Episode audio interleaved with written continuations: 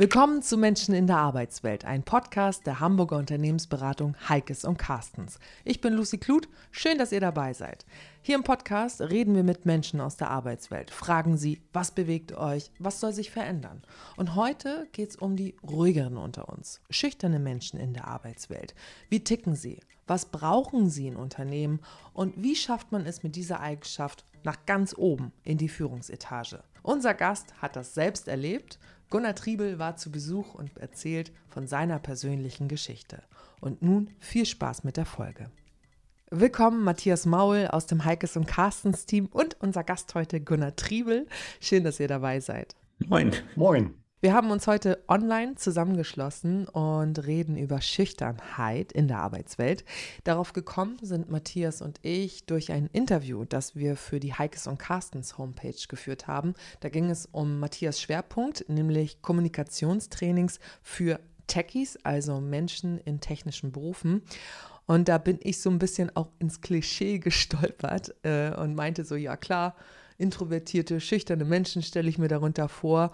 Mm, und du meintest, ja, es geht nicht nur darum, sondern es geht auch darum, dass Menschen und oder Techies halt ähm, vor allem sehr viel kommunizieren müssen. Naja, sie kommunizieren nicht notwendigerweise mehr, sie kommunizieren mehr, als man denken würde.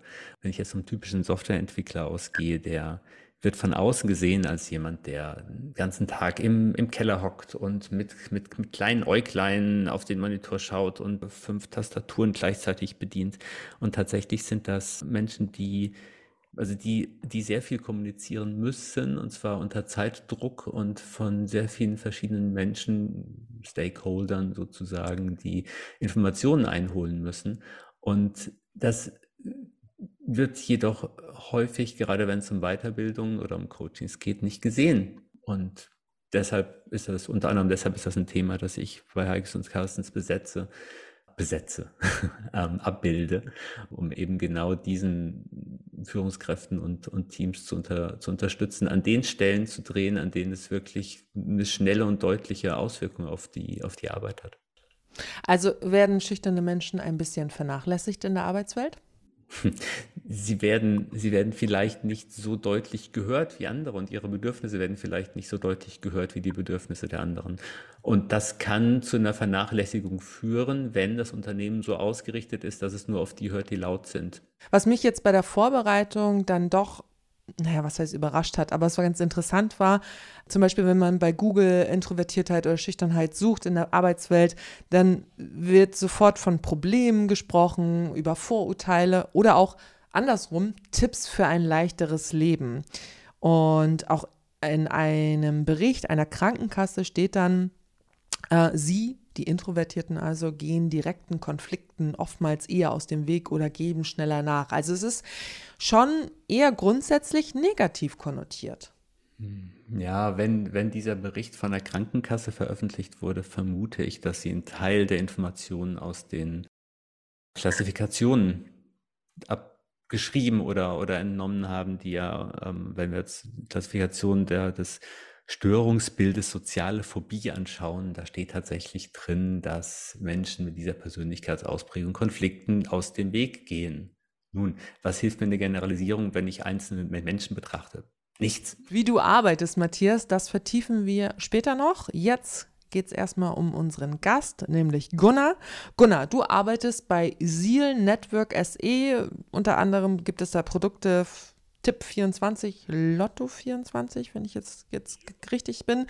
Was genau machst du da, seit wann und in welcher Position? Hallo erstmal nochmal. Also ich arbeite bei Seal Network und Seal Network ist der führende Online-Anbieter für Lotterien, äh, staatliche Lotterien in Deutschland. Und besser bekannt sind die Marken, die du schon genannt hast, Tipp 24, Lotto 24.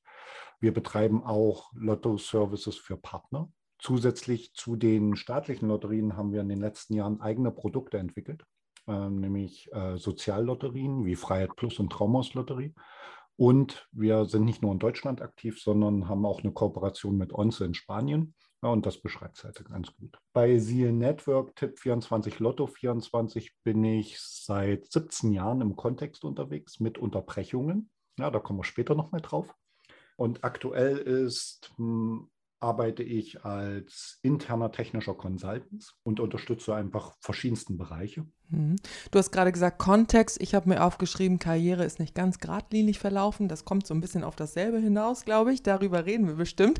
Denn wir haben ja ein Vorgespräch geführt, um uns einmal kurz kennenzulernen. Und da hast du ähm, etwas erwähnt, ja, was wahrscheinlich so damit zusammenhängt. Du hast nämlich selbst von dir gesprochen, von einem schüchternen Wesen.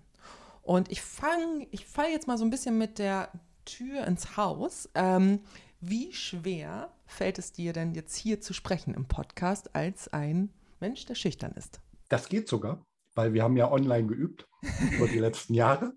Dadurch fällt es relativ leicht. Und ich konzentriere mich auf euch. Ihr seid zwei und nie, nie, keine Zuhörer. Und ich glaube, das ist auch wichtig, die Fokussierung. Und ja, die Schüchternheit, ja, ich selber definiere mich, weil ich die Erfahrung in der Jugend gemacht habe, zu sagen, ähm, ich war groß, schlank, ja, der Dörre da hinten in der Ecke ähm, und dadurch auch die ganzen normalen Mechanismen, die man jetzt Mobbing vielleicht nennt, die damals aber ganz, die waren für uns ganz normal, dass man eben hin und her geschubst wurde. So, und daraus hat sich halt dieses Thema mit Vertrauen, Selbstvertrauen und so weiter überhaupt, also nicht so doll entwickeln können. Was nicht schlimm ist, sondern was aber wichtig ist auch in dem. Und ich habe jetzt selber ein Selbstvertrauen, ja, dass ich sage, ach, ich setze mich hier hin, ich erzähle und wir gucken, dass ich halt auch die Möglichkeit habe, einfach ähm, da aus dieser Position Schüchternheit heraus äh, eher in dieses, hey, ich habe eine Stärke, ja, ich kann reden, ich kann mit euch kommunizieren, das funktioniert alles. Und ich bin nicht mehr so introvertiert wie, sagen wir mal, früher. Also eine Entwicklung hinter dir. Fangen wir mal ein bisschen von vorne an. Wann hast du das wahrgenommen, dass du schüchtern bist? Und hast du das als Makel empfunden? Ja, definitiv, weil ganz normale Situationen in der Schule, ähm, ja, bevor ich mich gemeldet habe, musste echt viele, viele Sachen passieren ich mich auch immer gefragt, warum meine Meinung nicht wichtig ist, aber das ist einfach Aktion, Interaktion auch mit Lehrer und so weiter. Ja, ähm, aus dem heraus auch ähm, zu sagen, auf Leute zuzugehen, war sehr schwer, also im Jugendalter.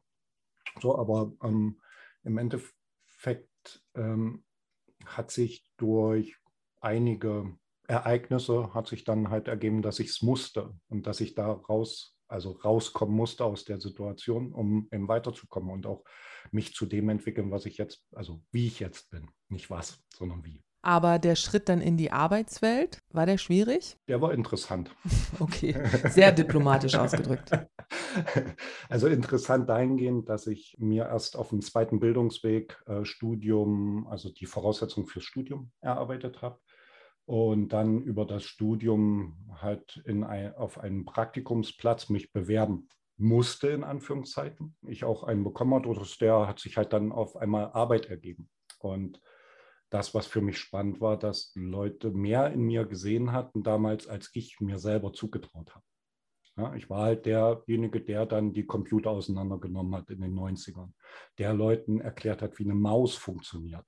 Ja, also ich stand vor richtig aus meiner Sicht älteren Leuten ja, und habe ihnen eine Maus erklärt. 20 Leute. Und ich wurde reingeschubst in die Situation. Ja, und dann so, oh, jetzt muss ich hier. Okay, dann mache ich mal.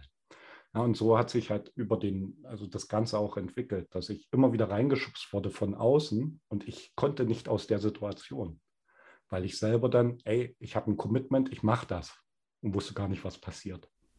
Und wie bist du dann Führungskraft geworden? Hast du das eben durch das gesteigerte Selbstvertrauen dann gemacht oder hat sich das dadurch entwickelt? Jein.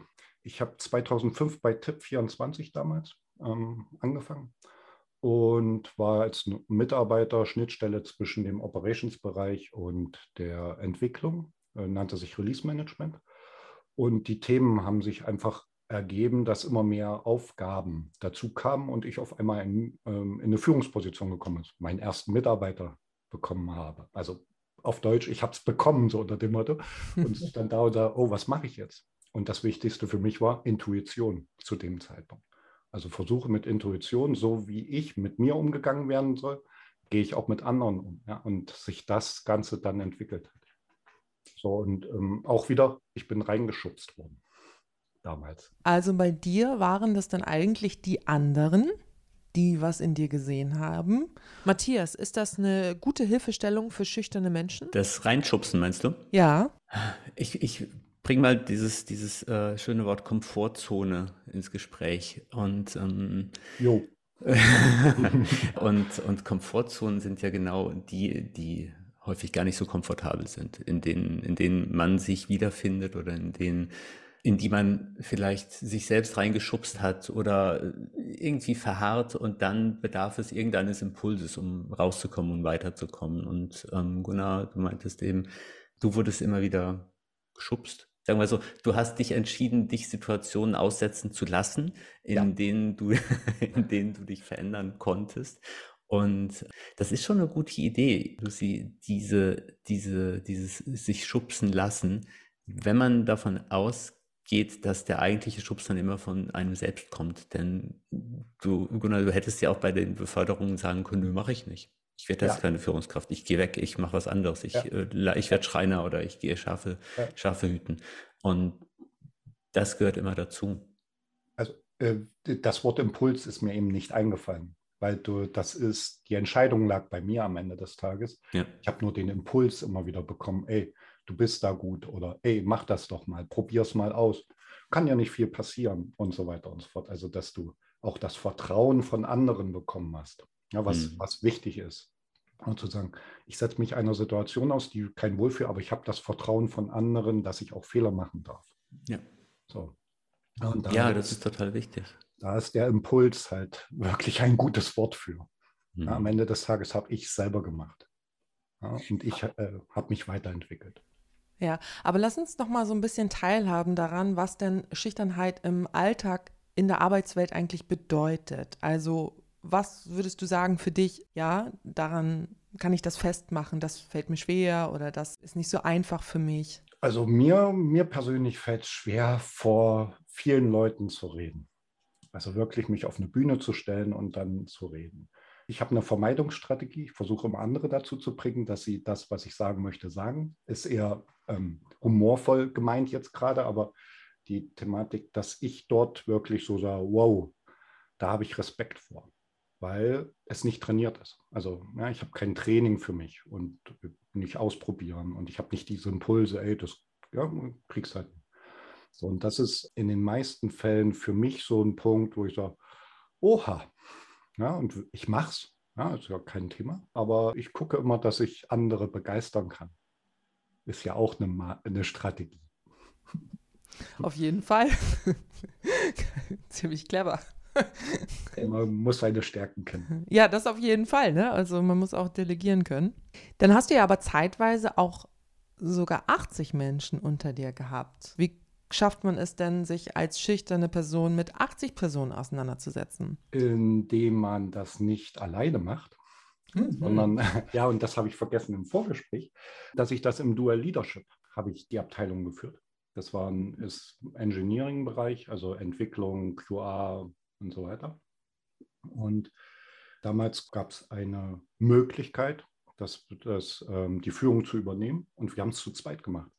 Und da haben wir halt ich als eher der, ich nenne es jetzt Außenminister, also diese ganze strategische und Thematiken und einen Innenminister, wo ich sage, ey, pass auf, wir teilen uns auf.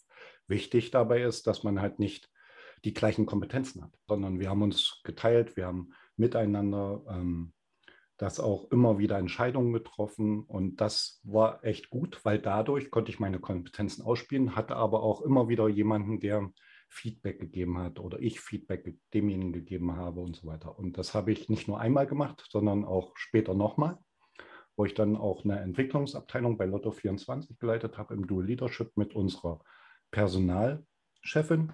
Und das war grandios, weil dadurch habe ich auch immer wieder das Feedback oder diesen Antrieb, diese Impulse bekommen. Ja, das Wort Impulse bleibt mir heute in diesem Gespräch, glaube ich, öfters, ja, wodurch es wirklich sich entwickelt hat. Ich konnte mich weiterentwickeln und wir dadurch die Möglichkeit hatten, auch mehr aus dem Ganzen zu machen. Ja, weil nicht nur eine Führungskraft und ich sage euch jetzt und bababab und ich habe alles auszuhalten, in Anführungszeichen, sondern man es gemeinsam verschiedene Perspektiven auf ein Thema legen konnte. Du hast halt einen Break auch gehabt. Hat diese Unterbrechung auch was mit der Schüchternheit überhaupt zu tun?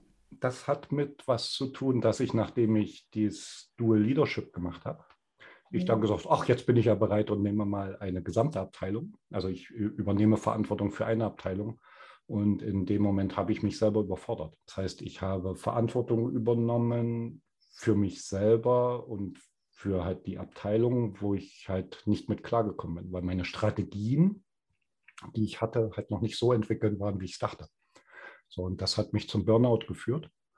Ist jetzt knapp zehn Jahre her was aber wiederum dazu geführt hat, dass ich mich dort ausbilden lassen habe. Also geguckt habe, wo sind meine Stärken als systemischer Coach, äh, auch ähm, um dann zu gucken, wie kann ich meine Kompetenzen einbringen. Nach dem Break ähm, habe ich auch wieder bei Lotto 24 damals angefangen und auch wieder erst als Externer und dann halt ähm, auch intern wieder äh, Abteilungen übernommen, auch Dual Leadership wieder gemacht und so weiter und so fort. Also der Präg hat mich weitergebracht, weil ich einfach mal in ein ganz tiefes Loch gefallen bin und mich daraus wieder äh, mit neuen Kompetenzen dann rausgekommen bin. Aber in der Situation selbst zu merken, ich liefere das gerade hier nicht ab, wie war das? Konntest du dir das überhaupt eingestehen? Ehrlich, bedingt. Also ich bin von zu Hause los, je näher ich zur Arbeit kam, umso mehr Bauchschmerzen ähm, über Wochen und Monate. Ja, ich habe dann irgendwie performt, wie auch immer. Ich weiß es bis heute nicht, wie ich das hingekriegt habe. Aber am Ende war ich so schlapp, dass mir Kollegen dann gesagt haben, A, du lässt dein Handy mal hier und B, du gehst mal bitte da drüben zum Doktor. Also ich wurde wirklich rauskomplementiert und gesagt, ey, du siehst nicht mehr gut aus, ey, kümmere dich um dich selber. Und das ist wieder der externe Impuls. Ja, und dafür bin ich auch heute noch froh, dass mir, also weil ich dann dadurch auch zu einem frühen Zeitpunkt schon mich um mich kümmern konnte. Und ja, ich habe es gemerkt, aber ich wollte es mir nicht eingestehen. Und wieso hast du wahrscheinlich ja selber für dich auch analysiert, warum bist du in diese Überforderung überhaupt reingegangen? Das ist eine sehr gute Frage und sehr interessant. Ich, ich ich weiß es nicht. Jetzt verändern sich halt Situationen und auch das eine kleine Notiz aus unserem Vorgespräch. Durch die Pandemie das ist jetzt auch ein alter Hut, aber alles online, also oder viele, viele Konferenzen äh, sind online gelaufen. Das war für dich besonders anstrengend, hast du mir erzählt. Ja. Ich habe sehr viele Sachen im Büro gemacht. Also wenn man im Büro einfach an der Kaffeemaschine auch viele also viele Themen auch aufgenommen, aufgeschnappt, mit Leuten diskutiert, mal kurz fünf Minuten geredet und da und diese gesamten Kontakte auch aufrechterhalten und Leute miteinander zusammengebracht. Ja, also manche Kollegen von mir sagten, oh, dein Büro ist die Küche da hinten. Und das war es auch. Ja, äh, über den Kaffeekonsum möchte ich jetzt nicht reden. Und im Endeffekt von einem Tag auf den anderen ähm, saßen wir wie heute so in Pandemie und dann hast du keine Kontakte mehr, sondern du guckst in ein Büro. Ich habe hier ein Bild, einen Schrank, was auch immer, und du guckst nur noch in das Fenster, äh, in das Zimmer. Und dann, äh, warte mal, wie gehe ich jetzt auf Leute zu? Wenn ich sie einfach anrufe, störe ich sie. Also Mechanismus stören. Im Büro konnte ich einfach hingehen, um die Ecke gucken. Ah, ja, der sieht so aus, als ob ich kurz mal mit dem reden könnte. Ja, oder auch nicht. Also man sieht es und konnte dann interagieren. Hier, wie gehe ich damit um? Also wie gehe ich, also wie kriege ich Informationen und wie kann ich Informationen auch weitergeben? Ja, und das war in den ersten Wochen, Monaten echt schwierig. Ja. Und das war eher eine Challenge für mich. Matthias, hattest du auch Klientinnen und Klienten, die damit zu kämpfen hatten während der Pandemie? Wenige, die nicht damit zu kämpfen hatten. Wobei kämpfen, wobei kämpfen vielleicht ein bisschen übertrieben ist. Also es waren natürlich viele Veränderungen, die sich in den Teams abgespielt haben. Und eine der, wie Gunnar schon sagte, großen Veränderungen war, dass die, ne, die Kaffeemaschine nicht mehr da war. Und die, die andere, dass die Kommunikation in Videomeetings auf einer ganz, sagen wir, automatischen, unbewussten Ebene eine völlig andere ist als die, die von Angesicht zu Angesicht, weil ähm, unter anderem allein, allein dadurch, dass es eine minimale Zeitverzögerung zwischen dem gibt, was ich, was der andere sagt und was ich sehe, kommen Mechanismen durcheinander, die, die sich Leute in Jahrzehnten angelernt haben in der Kommunikation. Und vor allem die, die sich aufgrund ihrer hohen Sensitivität eher ein bisschen zurückziehen und eher introvertiert sind, vor allem in Gruppensettings, die spürten das umso mehr. Und dann wurden nach einiger Zeit die, die Kameras ausgeschaltet und es gab weniger Meetings und man versuchte zu vermeiden. Ja, also da gab es schon einiges, einiges zu tun. Aber was kann man denn da machen? Wie kann man sich da helfen, wenn es einem schwerfällt, zum Beispiel online sich in einer Gruppe zu äußern? Ja, vor, vor allem, wie bei allen Veränderungsprozessen, ist es, ist es hilfreich, das Thema auf den Tisch zu bringen und, und, und allen die Chance zu geben, ihre Bedürfnisse zu äußern und zu sagen, naja, es, es geht mir hier deshalb so und so gut oder nicht so gut, weil das und das da ist oder eben nicht da ist. Allein dadurch, dass das nicht gesagt wird, so, wir treffen uns jetzt alle online und ihr müsst damit klarkommen, ähm, es ist hilfreich, wenn, was Gunnar sagte, wenn diese Schubse, vielleicht ist das Wort jetzt ein bisschen überbordend, liebevoll kommen. Mhm ähm, mhm. oder zumindest achtsam, wobei das Wort auch seine Probleme hat. Auf jeden Fall nicht, dass, dass, dass, dass man, dass man die, die äh, Leute in die Meetings oder in die neuen Settings reinzieht oder reinwirft ähm, und sagt, hier, das müssen wir jetzt so machen, sondern dass das Thema einfach auf den Tisch kommt und besprochen mhm. wird. Was ja am Anfang auch oft gemacht wurde, ist einfach das Büro eins zu eins in online. Also ich war immer erreichbar, du hast ständig Meetings und so weiter und so fort. Und die Mechanismen haben sich erst ergeben. Ja, äh, insbesondere Softwareentwickler und die Introvertierten, ey, die waren froh, wenn sie in Ruhe gelassen und programmieren konnten. ja, es hat auch Vorteile. Man darf das eine nicht übertreiben und das andere nicht. Und hierbei spielt es eine Rolle, wie agiert jedes Team und den Rahmen der Zusammenarbeit muss jedes Team für sich und im Gesamtkontext die Organisation erarbeiten. Ja, und natürlich wurden da viele Sachen ausprobiert. Jetzt nach zweieinhalb Jahren kann man sagen, da haben sich, glaube ich, Mechanismen entwickelt, die für Teams funktionieren. Für manche Teams haben sie sich vielleicht noch nicht entwickelt, aber es sind auf alle Fälle viele Sachen ausprobiert, wo man die Online- respektive Bürowelt auch interagieren lässt und hybrides Modell und so weiter. Ja, und dass man halt die Möglichkeiten hat, auf den anderen Acht zu geben. Ich nehme ein Beispiel. Ein virtuelles Office einzurichten hat für einige Teams funktioniert. Für andere funktioniert es nicht, weil sie sich gestört fühlen. Ja, das muss man sich mhm. halt angucken. Oder dass man sagt, ey, nur Vormittagsmeetings, nachmittags möchte ich so arbeiten, also möchte ich programmieren. Ja, und die, das sind halt Dinge, die mussten sich erst erarbeiten. Matthias, deine eigene Biografie ist ja auch total spannend und es ist, glaube ich, auch nicht ganz von der Hand zu weisen, dass das, was du selbst erlebt hast, auch ein bisschen in deine in deinen Beruf jetzt so mit reinspielt. Ich habe mir aufgeschrieben vom Stotterer zum Coach, der jetzt vor Live-Publikum sozusagen Trainings gibt. Ähm, wie ist es dazu gekommen?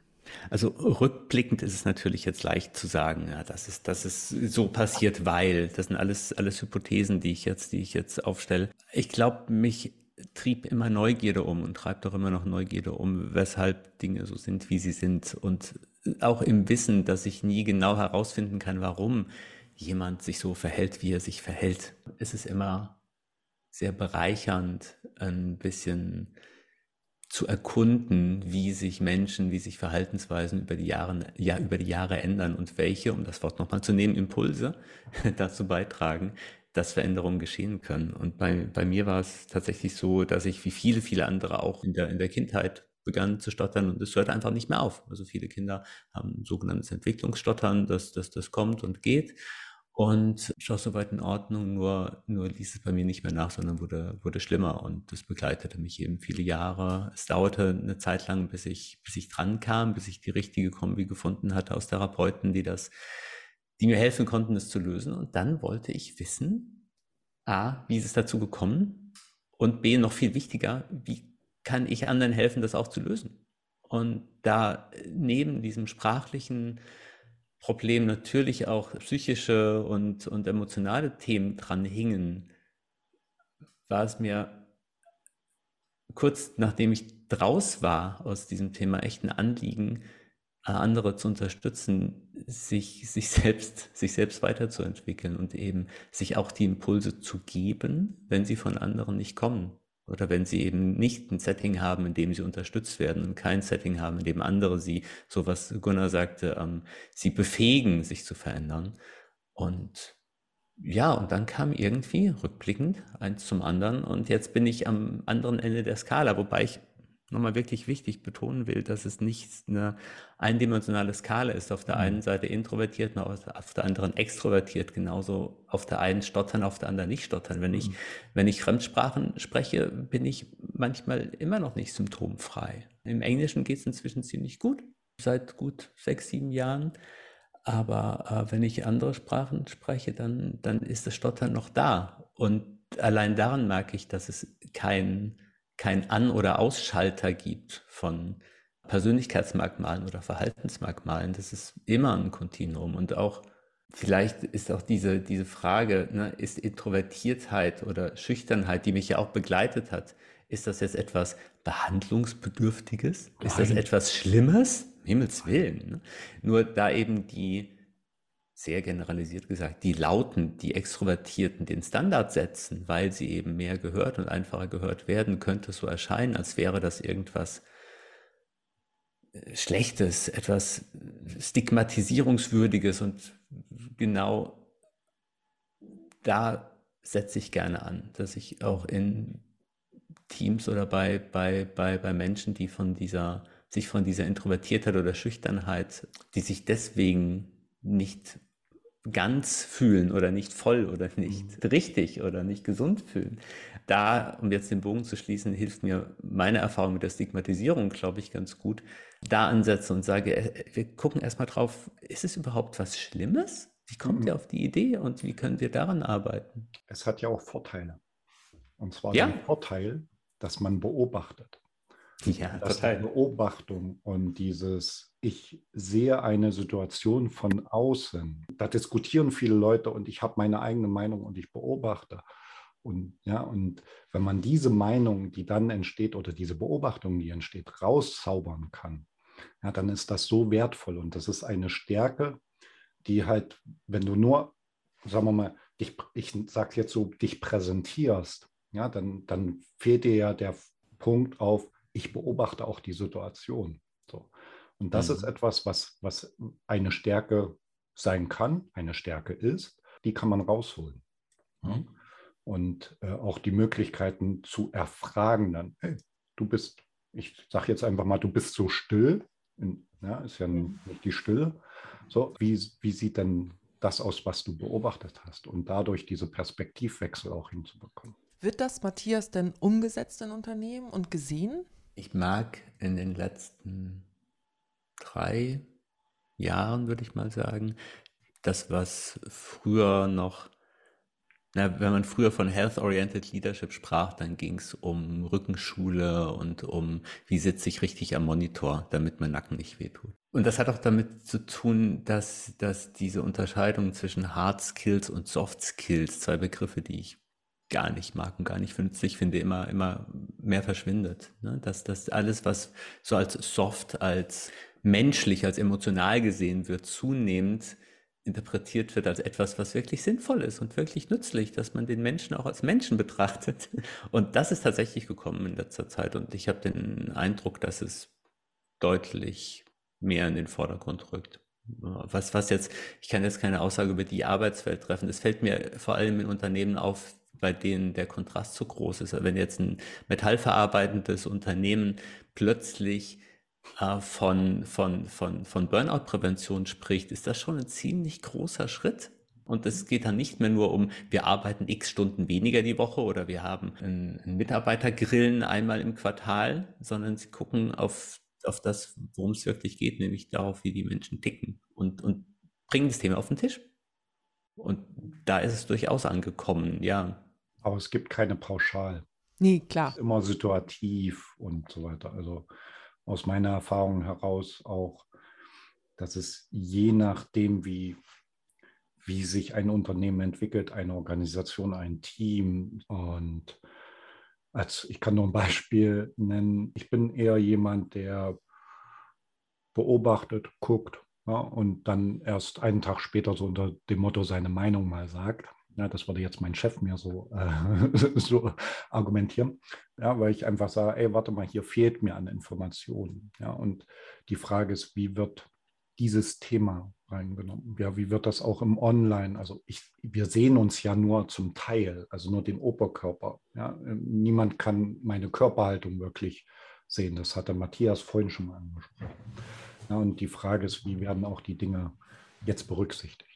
Ich würde noch mal ganz gern zurückkommen auf die Impulse.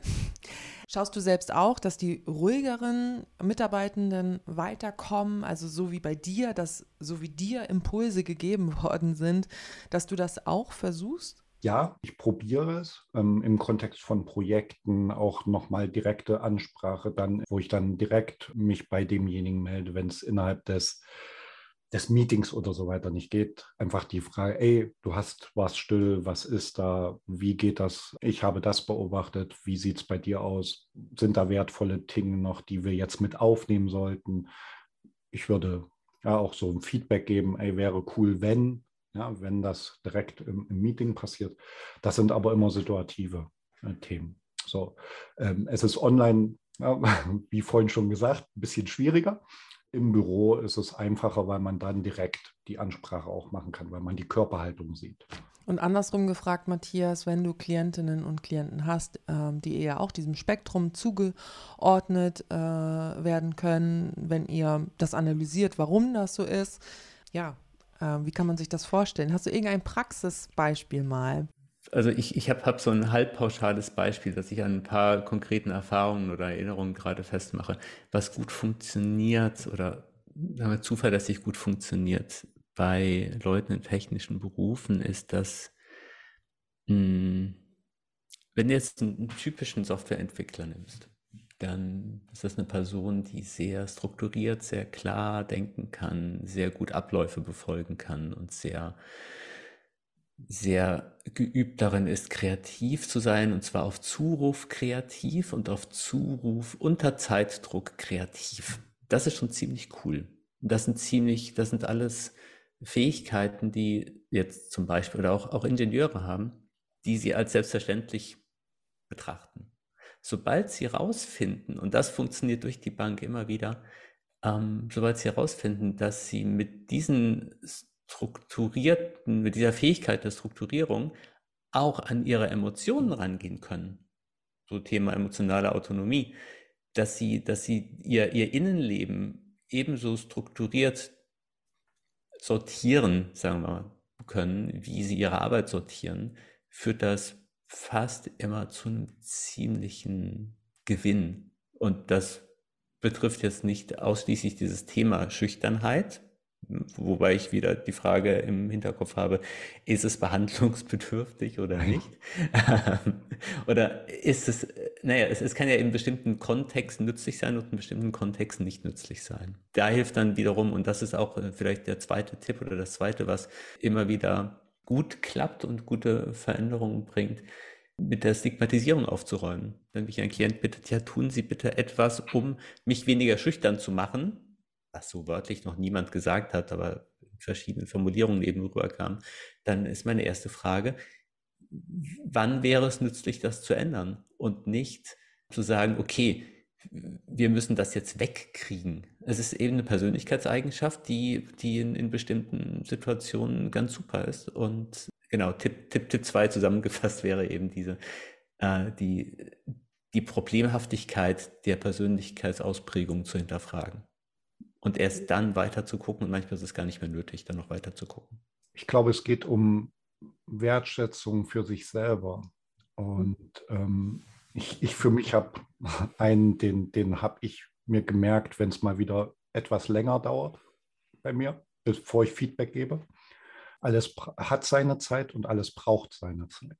Ist eher, ja, dass ich halt ähm, das Thema, ich kann mich nicht von heute auf morgen ändern. Ähm, aber ich kann über die Zeit Beobachtung und dann sagen, ah, warte mal, mein Verhalten. So, und aber wertschätzen, dass dem so ist, wie es jetzt ist. Und das ist vollkommen okay. Ja, ich, bin, ich bin okay. Und wenn ich davor stehe und sage, oh, ich möchte jetzt nicht auf die Bühne oder ich möchte das jetzt nicht oder ich kann das nicht, dann ist das jetzt im Moment einfach mal eine Situation und gucken. Die Frage ist, möchte ich das? Also Ja, möchte ich mich dahin entwickeln? Oder sage ich, oh, warte mal, das kommt vielleicht erst später. Ja, und dass ich halt immer die Möglichkeit habe, darauf Selbstwert Wert zu entwickeln und die Wertschätzung mir selber gegenüber meiner Kompetenzen. Und ich glaube, das ist auch noch ein wichtiger Punkt. Also den eigenen inneren Konflikt ähm, sich selbst anzunehmen. Mhm. Meine Kompetenzen, das auch nicht, nicht als Schwäche im Endeffekt, sondern zu sagen, ey, das ist okay. Ja, ein schöneres Schlusswort kann ich mir gar nicht vorstellen. Wundervoll. Ja, vielen, vielen Dank für diese Einblicke. Danke, Gunnar, dass du dir die Zeit genommen hast und auch vielen lieben Dank an dich, Matthias. Sehr gerne. Sehr gerne. Das war Menschen in der Arbeitswelt. Alle Infos zu Heikes und Carstens findet ihr auf der Homepage heikes-carstens.de oder auch bei LinkedIn oder Instagram. Schaut vorbei, lasst Likes da und vor allem ein Abo für diesen Podcast. Wir freuen uns. Danke, ciao.